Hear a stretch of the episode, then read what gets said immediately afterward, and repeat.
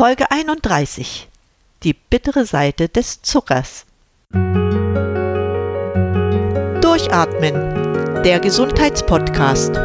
Medizinische Erkenntnisse für deine Vitalität, mehr Energie und persönlichen Erfolg von und mit Dr. Edeltraut Herzberg im Internet zu erreichen unter quellendergesundheit.com. Hallo, da bin ich wieder. Ich grüße dich mit dieser Sendung. Ich grüße alle Naschkatzen und auch die, die es sich vielleicht schon abgewöhnt haben. Süßigkeiten sind ja für viele Menschen eine willkommene Abwechslung, so für einen Snack zwischendurch. Das tut uns gut, wenn wir mit unserer Energie ziemlich am Ende sind. Sie schmecken aber auch verdammt gut. Überliefert ist aus alten Zeiten folgender Spruch. Gönnt doch dem Wahn, dem armen Schlucker, der nur des Lebens Bitterkeit genießt.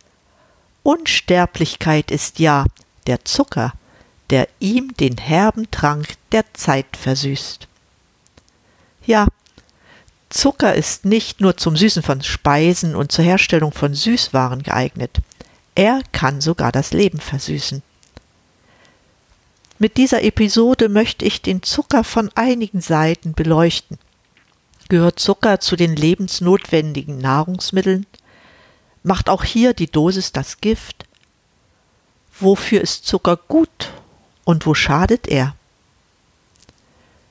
Was ich mit dieser Sendung erreichen möchte, ist, dass du lediglich ein wenig nachdenkst, wie viel Zucker gut für dich ist, ob es schädlich ist, eine bestimmte Zeit des Jahres etwas mehr davon zu verzehren, ja auch darüber, wie Zucker deine Gesundheit beeinträchtigen kann. Sicher werde ich auch über die guten Seiten des Zuckers sprechen. Ich möchte also ein rundes Bild über den Zucker vermitteln. Zunächst möchte ich jedoch einige Worte zur Geschichte des Zuckers sagen. Es ist bekannt, dass die Steinzeitmenschen bereits vor mehr als 10.000 Jahren Zucker anbauen konnten. Natürlich wurde dafür Zuckerrohr benutzt. Zucker war damals etwas sehr Wertvolles, weil er köstlich war und zur Deckung des Energiebedarfs benötigt wurde. Und auch, weil es nicht so viel davon gab. Bevor die Menschen Zucker herstellen konnten, nutzten sie natürliche Zuckerquellen. Das waren Beeren und Früchte, wie du dir denken kannst, auch Blätter, manche Pilze, Nüsse und Wurzeln, ja auch Honig. Alles wurde zur Ernährung genutzt. Der Fleischbedarf wurde damals durch die Jagd gedeckt. Damals war die Nahrungserzeugung eng an Bewegung gebunden. Die Menschen waren ständig unterwegs auf der Suche nach etwas Essbarem. Was gefunden wurde, wurde auch zeitnah verzehrt, zum einen, weil sie Hunger hatten und zum anderen, weil die Nahrungsmittel sonst schnell verderben würden. Seit gut nun 10.000 Jahren betreiben die Menschen Ackerbau. Damit gab es natürlich auch die Möglichkeit, mehr zu produzieren, man konnte für schlechte Zeiten etwas aufheben, man konnte Nahrungsmittel gegen Werkzeuge eintauschen und seine Nahrungserzeugung damit effektiver gestalten. So kam es auch dazu, dass man begann, den Zucker anzubauen. Zunächst konnte Zucker natürlich nur dort angebaut werden, wo es auch Zuckerrohr gab. Das war zuallererst in der pazifischen Inselwelt Melanesiens. Später wurden die Pflanzen mit auf Reisen genommen. So gelangte das Zuckerrohr zunächst nach Neuguinea, dann auf die Philippinen und später nach Indien und Persien. Die ersten Spuren der Zuckergewinnung findet man in Persien. Etwa 600 Jahre nach Christus erfanden sie eine bis heute erhaltene Form der Zuckergewinnung. Dabei wurde der heiße Zuckerrohrsaft in ein kegelförmiges Gefäß mit einem Loch in der Spitze gegeben. Der nicht zuckerhaltige Sirup konnte so durch die Spitze ablaufen und im Kegel kristallisierte der Zucker aus. Den Kegel konnte man danach umdrehen und der Zuckerhut fiel heraus. Du kennst das vielleicht, wenn du schon einmal eine Zeu Feuerzangenbowle zelebriert hast. Im Verlauf der arabischen Eroberung konnte sich das Zuckerrohr weiter ausbreiten. Bereits seit circa 800 Jahren nach Christi wurde Zuckerrohr auf Sizilien, Malta und auch in Spanien angebaut. Und schließlich waren es die Kreuzritter, die im 11. Jahrhundert Zucker aus dem Nahen Osten auch nach Mittel- und Nordeuropa brachten. Bei Königen und Fürsten war der Zucker sehr begehrt. Er war ein Luxusgut. Mit der Entdeckung Amerikas durch Christoph Kolumbus wurde Zuckerrohr in der Karibik eingeführt. Kolumbus hatte sehr schnell erkannt, dass hier optimale klimatische Bedingungen für den Zuckerrohranbau bestanden. Lange Zeit arbeiteten auf den Zuckerrohrplantagen fast ausschließlich Sklaven. So konnte sich unter Führung Großbritanniens zwischen 1600 und 1700 der berüchtigte transatlantische Dreieckshandel entwickeln, in dem noch Spanien und Portugal beteiligt waren. Von Lateinamerika aus wurde der Zucker neben anderen Produkten per Schiff nach Europa gebracht, wo er mit gutem Gewinn verkauft wurde. Da es nicht mein Thema ist, erwähne ich hier nur am Rande, dass gerade die Zuckergewinnung für viele afrikanische Menschen ein abscheuliches Leben in Sklaverei bedeutete. Schon die Überfahrt von Afrika nach Amerika war mit unendlichen Qualen und vielen Todesopfern verbunden, dann folgte für die Überlebenden ein harter Alltag auf den Zuckerrohrplantagen. Das aber interessierte die Konsumenten in Europa nicht. Wichtig war ihnen nur, dass der Zuckerpreis immer günstiger wurde. Mit der Einfuhr von Zucker nach Europa wurden auch immer neue Erzeugnisse aus Zucker erfunden, wie zum Beispiel die beliebten kandierten Früchte, Marzipan, Limonade, Pralinen und Speiseeis. Und schließlich kam das Jahr 1747, an dem entdeckte dann der deutsche Chemiker Andreas Sigismund Markgraf Zucker in der Runkelrübe. Da der Zuckergehalt jedoch sehr gering war, züchtete ein Schüler Markgrafs, Franz Karl Achardt, aus der Runkelrübe die Zuckerrübe. So war man in der Lage, aus der Zuckerrübe wirtschaftlich Zucker zu gewinnen. Übrigens die erste Zuckerrübenfabrik entstand im schlesischen Kunern. Seit 1806 gab es in europäischen Handelshäusern kaum noch Zucker aus Zuckerrohr, und das ist auch heute noch genauso. Heute ist Zucker kein Luxusgut mehr. Es gibt so viel davon und es werden mehr und mehr Anwendungen erdacht, die teils sinnvoll, zum größten Teil aber gar nicht gebraucht werden, wenn man an die gesundheitlichen Aspekte der Verwendung denkt. Kommen wir also zur medizinischen Bedeutung von Zucker. Zuckermoleküle sind die Hauptbestandteile der Kohlenhydrate, die ja bekanntlich neben Fett die wichtigste Rolle für die Deckung unseres Energiebedarfs spielen. Dabei haben ja nicht alle Kohlenhydrate einen süßen Geschmack. So werden zwischen Einfachzucker, die man auch Monosaccharide nennt, Zweifachzucker, das sind Disaccharide, sowie auch Mehrfachzucker, die man auch Polysaccharide nennt, unterschieden. Wichtigste Vertreter der Einfachzucker sind Traubenzucker, wie die man auch als Glucose bezeichnet, und Fruchtzucker, die sogenannte Fructose. Zu den Zweifachzuckern zählt man den normalen Haushaltszucker, Malz und Milchzucker. Diese beiden Zuckerarten werden vorwiegend in Süßigkeiten und Schokolade verarbeitet und sie sind in Obst enthalten. Diese Süßwaren sind lediglich Energieträger ohne Vitamine und Mineralstoffe. Ausnahme dürfte hierbei vielleicht Fructose sein. Das wichtigste Polysaccharid ist Stärke, die wir bekanntlich in Getreide, Vollkornprodukten, Kartoffeln und Hülsenfrüchten finden. Während Einfach- und Zweifachzucker dafür sorgen, dass der Blutzuckerspiegel schnell ansteigt, ist das bei Polysacchariden anders.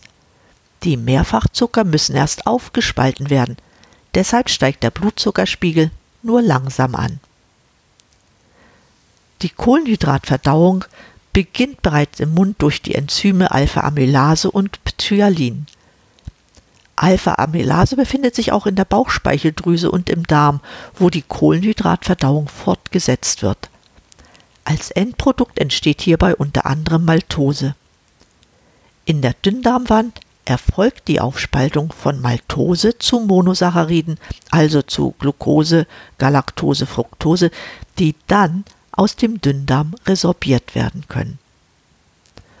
Über bestimmte Transportmechanismen können die Monosaccharide die Darmwand passieren und gelangen so schließlich ins Blut. Über das Blut können sie dann zu den Organen, die Zucker benötigen, transportiert werden. Die Leber ist mit eines der wichtigsten Organe für die Glukosespeicherung. Glucose kann frei in die Leberzellen eindringen und sie auch wieder verlassen. Die Speicherung von Zucker in der Leber erfolgt als Glykogen allerdings nur unter dem Einfluss von Insulin. Das Insulin jedoch aktiviert das Enzym Glucokinase, unter dessen Einfluss wird die Glucose zu Glucosephosphat umgebaut und kann in dieser Form die Leberzellen nicht verlassen. Gleichzeitig werden weitere Enzyme für die Umwandlung von Glucose in Glykogen aktiviert. Durch diesen Prozess sinken der Blutzuckerspiegel und in der Folge auch die Insulinausschüttung schnell wieder auf den Normwert. Sollte der Körper in den nächsten Stunden wieder Glucose benötigen, werden infolge des jetzt erniedrigten Insulinspiegels sogenannte Phosphorylasen, das sind aktiv, Enzyme, aktiv, die dafür sorgen, dass freie Glucose die Leber verlassen kann. Auf diese Weise wird der Blutzuckerspiegel zwischen den Mahlzeiten konstant gehalten. In der Summe führen die Wirkungen des Insulins auf den Kohlenhydratstoffwechsel zu einer Senkung des Blutzuckerspiegels. Direkt nach der Aufnahme von Glucose oder Zucker mit der Nahrung steigt der Blutzuckerspiegel an und als Folge davon auch die Ausschüttung des Insulins in der Bauchspeicheldrüse. Was passiert nun aber mit unseren Muskeln? Im Gegensatz zur Leber sind Muskelzellen bei niedrigen Insulinspiegeln nicht durchlässig für Glucose. Deshalb decken die Muskelzellen ihren Energiebedarf ausschließlich über Fettsäuren. Jedoch nach einer sehr hohen Kohlenhydrataufnahme, die mit stark ansteigenden Insulinspiegeln verbunden ist, werden auch Muskelzellen für Glucose durchlässig. Unter diesen Bedingungen kann auch die Muskulatur Glykogen bilden und speichern. Die Muskulatur macht unter extremen Belastung, wie zum Beispiel durch Sport, davon Gebrauch. Auch aus dem Glykogen wird Glucose gebildet, das aber die Muskelzelle nicht verlassen kann. Leistungssportlern ist es möglich, mit ihren stark beanspruchten Muskeln über die Zellmembran insulinabhängig Glucose aufzunehmen. Kommen wir zum Gehirn. Unsere Nervenzellen decken ihren riesigen Energiebedarf fast ausschließlich durch Glucose. Das Absinken von Blutzuckerspiegeln unter einen kritischen Wert kann zum hypoglykämischen Schock, das ist Unterzuckerung, mit Bewusstseinstrübung oder sogar zum Koma führen. Damit will ich es zunächst zum Zuckerstoffwechsel belassen. Bei einer ausgeglichenen Balance zwischen Glukoseaufnahme, Insulinausschüttung, Speicherung und Glukosefreisetzung zur Energiegewinnung ist auch unser Körper im Gleichgewicht und wir brauchen keine Krankheiten zu befürchten. Die Energiegewinnung an sich erfolgt jeweils in den Mitochondrien. Kurz zusammengefasst ist Folgendes wichtig. Zum Ersten, es gibt keine Erkrankung, die durch einen Mangel oder den völligen Verzicht auf Kohlenhydrate ausgelöst würde. Glucose kann in unserem Körper nur in geringen Mengen gespeichert werden. Fructose wird nur von Leberzellen akzeptiert. Alles, was an Kohlenhydraten nicht verwertet wird, wird in Fett umgebaut. Außerdem kann unser Körper Glucose auch selbst herstellen nämlich aus Eiweißen durch Gluconeogenese und aus Fettsäuren über die sogenannten Ketonkörper. Aus einem Glukosemolekül gewinnt man 34 Einheiten ATP. Das ist nicht viel, wenn man das mit einem Fettmolekül vergleicht, aus dem kann man 600 Moleküle Adenosintriphosphat gewinnen. Das ist diese energiereiche Verbindung, die unsere Mitochondrien produzieren, damit unser Körper, unsere Zellen funktionieren können. Damit haben wir jetzt gesehen, dass Zucker für unseren Körper sehr wichtig ist, Ganz besonders natürlich für die Organe, die besonders viel Energie benötigen, um optimal leistungsfähig zu sein. Dabei möchte ich aber unbedingt bemerken, dass dies nicht gleichbedeutend damit ist, dass wir viel Zucker zu uns nehmen müssen. Das ist überhaupt nicht der Fall. Entwicklungsgeschichtlich ist Zucker für uns Menschen als Nahrungsmittel nicht vorgesehen. Und der Körper ist in der Lage, Glucose selbst herzustellen. Und schließlich kann Zucker gespeichert werden und steht damit zur Verfügung, wenn wir ihn brauchen. Was also macht den Zucker so schädlich, dass er von amerikanischen Experten als den größten Killer bezeichnet wird und er auf eine Stufe mit Alkohol und Tabak gestellt wird? Im Gegensatz zu Alkohol und Tabak schmeckt der Zucker natürlich auch noch sehr gut. Was wären Kuchen, Pralinen, Desserts, Joghurt, Säfte, Limonaden ohne Zucker? Ja, Zucker ist doch aus unserem Leben gar nicht mehr wegzudenken. Darüber hinaus hat er auch seine Bedeutung als Konservierungsmittel in Marmeladen, Gelees und anderen. Auch kann man Zucker in der Wundheilung einsetzen. Irgendwie wirkt er sogar antibakteriell.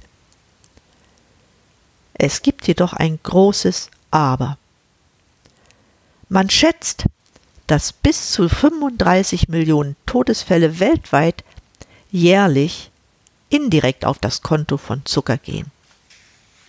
Ein Forscherteam um Dr. Lustig schreibt zum Beispiel, es gibt immer mehr wissenschaftliche Beweise dafür, dass Fructose etliche chronische Krankheiten auslösen kann und giftig für die Leber ist. Ein bisschen Zucker ist zwar kein Problem, aber viel Zucker tötet, wenn auch nur langsam. Der Stoffwechselexperte Felix Beuschlein meint dazu, es geht bei Gesundheitsfragen eher um die Menge der Kalorienaufnahme und des Verbrauchs und nicht nur um das, was man isst, wenn die Ernährung halbwegs vielseitig ist. Da hat er natürlich auch recht. Aber, wie schon gezeigt, der Zucker wird von uns Menschen nicht benötigt. In den vergangenen 50 Jahren hat sich der Zuckerkonsum mehr als verdreifacht und vielen verarbeiteten Lebensmitteln wird Fructose zugesetzt. Besonders hoch belastet sind viele Softdrinks, denen in den USA Maissirup als hochkalorisches Süßungsmittel beigefügt wird. Da Zucker stark in den Insulinstoffwechsel eingreift und er von Amerikanern und Europäern in großen Mengen konsumiert wird, ist es sehr wahrscheinlich, dass er zum Anstieg von Fettstoffwechselstörungen, Leberschäden, Diabetes, Übergewicht, Bluthochdruck und Infarkten führt. Was ist heute über die schädliche Wirkung von Zucker bekannt?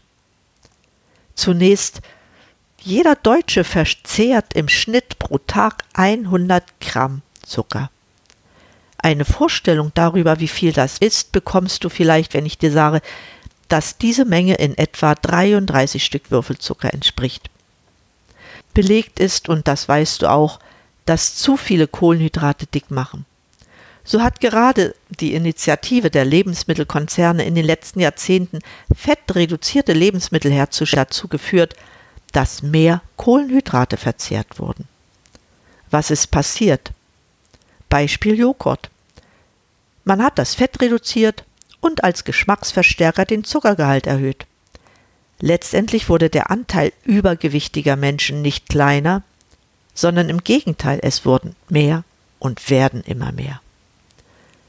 Folgeerscheinungen davon sind ein Anstieg der Patienten mit Herzerkrankungen, Diabetes, kurz mit metabolischem Syndrom. Außerdem leidet unter dem zu viel an Kohlenhydraten auch unser Gehirn. So konnte nachgewiesen werden, dass bei Patienten, die viel Zucker verzehren, sogar Gehirne schrumpfen. So erforschte zum Beispiel die Neuropharmakologin Margaret Morris aus Australien Gehirne von Ratten, nachdem diese eine Woche lang nur Zucker und fettreiche Speisen wie Croissants, Donuts, Käsestangen und Sandwiches verzehrten. Die Tiere sollten danach Denkaufgaben wie zum Beispiel hm, das Wiederfinden und Erkennen von Objekten lösen. Ratten können solche Aufgaben normalerweise gut lösen. Diesmal versagten ihre Orientierungskünste. Darüber hinaus wurden massive Entzündungen im Gehirn, speziell dem Hippocampus, gefunden. Der Hippocampus aber ist die Region im Gehirn, die für Denken und Erinnern verantwortlich ist. Was ist noch bekannt über die schädliche Wirkung von Zucker? Übergewicht, Diabetes, Zahnzersetzung sowie Spätfolgen der Stoffwechselerkrankungen wie Sehstörungen, Missempfindungen an den Beinen bis hin zum Verlust der Gliedmaße zählen unbedingt dazu. Wie ich bereits erwähnte, lässt Zucker auch die Gehirne schrumpfen. Dabei sagten doch unsere Großeltern, Zucker ist Nahrung fürs Gehirn. Da das Gehirn sehr viel Energie benötigt, stimmt dies ja auch bis zu einem gewissen Grade. Leider überschreiten aber die meisten Menschen die Menge an Zucker, die für unser Gehirn noch gut ist. Dabei nimmt das Gehirn natürlich auch Schaden. Die bereits erwähnte Forscherin Margaret Morris zeigte dies an Ratten sehr eindrucksvoll. Jedoch häufen sich inzwischen auch die Indizien, dass die Gehirne von Menschen unter dem hohen Zuckerkonsum leiden. Dies zeigten Gedächtnistests, die vor und nach hohem Zuckerverzehr durchgeführt wurden. Nach dem Zuckerkonsum erinnerten sich die Menschen im Schnitt an zwei Worte weniger als davor. Im MRT zeigte sich, dass der Hippocampus geschrumpft war. Genau dies findet man auch bei Patienten mit Demenz. Man kann davon ausgehen, dass eine Überdosis Zucker im Gehirn eine Situation, die einer Vergiftung gleicht, hervorruft. Für die Neubildung von Nervenzellen und die Aktivierung der Synapsen werden dadurch viel zu wenig Proteine aktiviert. Dann reagiert der Hippocampus schlechter auf das Hormon Insulin, so dass es keinen Zucker mehr ins Gehirn einschleusen kann. Zu guter Letzt schrumpft nicht nur der Hippocampus, sondern auch andere Gehirnregionen. Übrigens findet man unter Demenzpatienten sehr viele Menschen, die sehr viel Zucker verzehren. Natürlich kann man sich gut vorstellen, dass nicht nur das Gehirn, das ja den höchsten Glukosebedarf aller Organe hat, unter dem hohen Zuckerkonsum leidet, sondern auch andere Organe betroffen sind. Zuallererst ist es auch das Herz, das durch den hohen Zuckerkonsum geschädigt wird.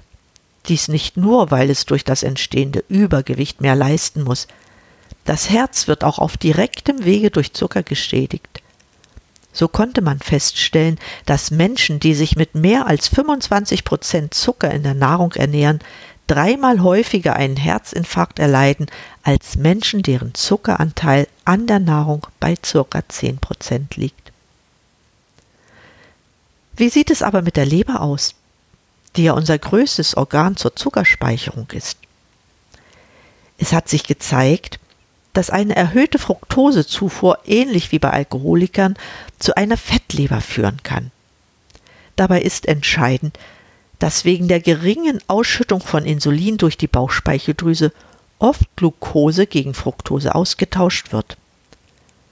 Trotzdem kann man heute belegen, dass das Diabetesrisiko trotz des Wechsels zu Fructose nicht sinkt.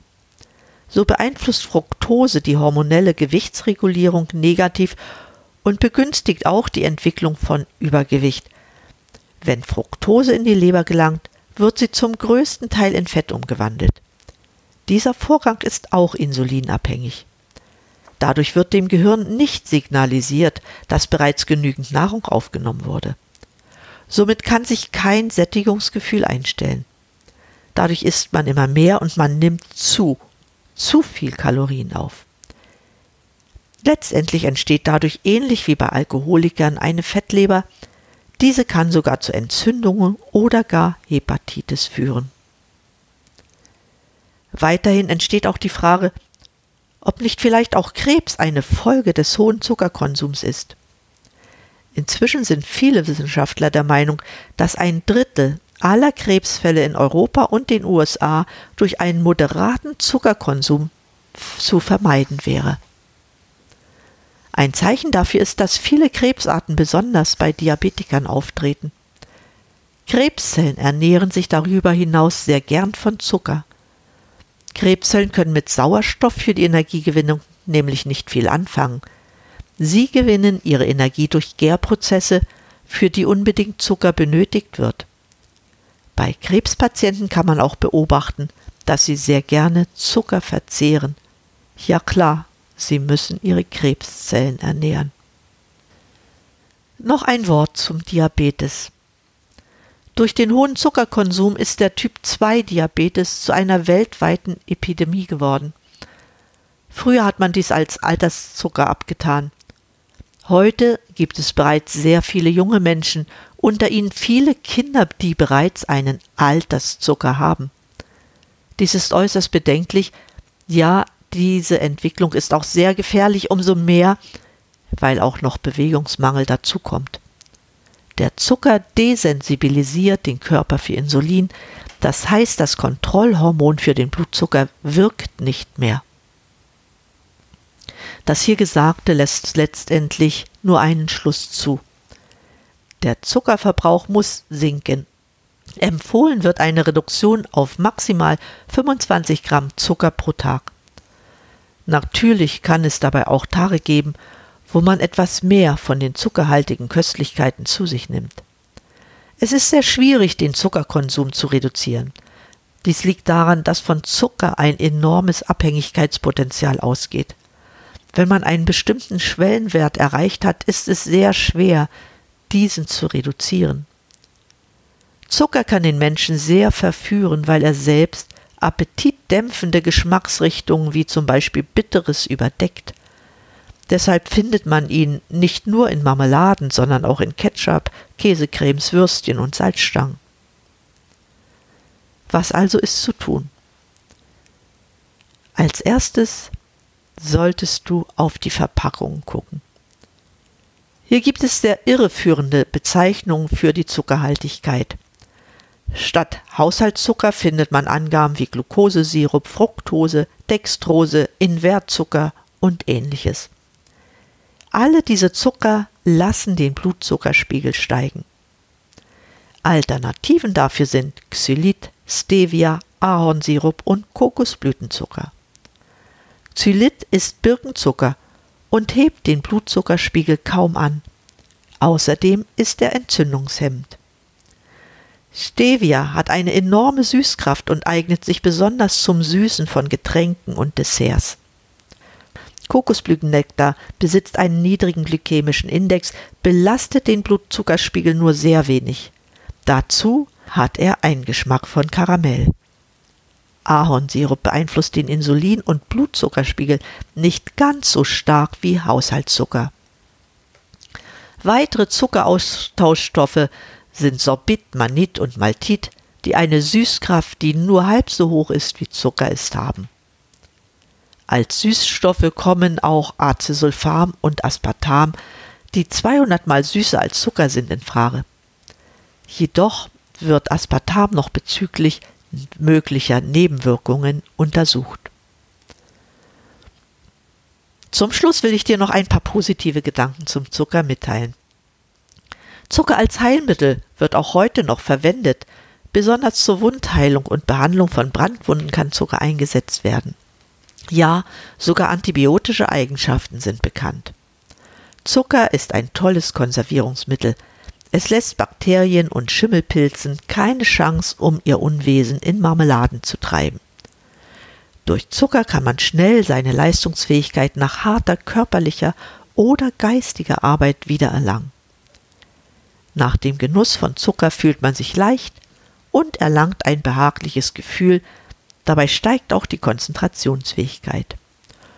Vorübergehend fühlt man sich vielleicht auch ein wenig zufriedener, ja glücklicher als vor dem Genuss. Jedoch denke stets daran, wie immer macht die Dosis das Gift. Zu viel Zucker ist schädlich und auch entwicklungsgeschichtlich für den Menschen als Nahrung nicht vorgesehen. Das hat auch seinen Grund. Nichtsdestotrotz, gönn dir während der Weihnachtszeit und auch jetzt im Winter die köstlichen Naschereien. Vergiss nicht, einen Ausgleich durch Bewegung zu schaffen. Übertreibe nicht und vor allem iss nie aus einer Langeweile heraus. Essen ist nur ein ganz kleiner Teil in unserem Leben. Es gibt viel Wichtigeres. Damit damit möchte ich für heute zum Schluss kommen. Ich wünsche dir und deinen Angehörigen eine schöne Vorweihnachtszeit und für deinen Gaumen das richtige Verhältnis aller Geschmacksrichtungen zueinander. Wie immer findest du eine Zusammenfassung der Sendung auf meiner Website quellendergesundheit.com. Über ein Feedback auf meinem Upspeak-Kanal würde ich mich sehr freuen. In diesem Sinne, bleib gesund, schalte an und atme richtig durch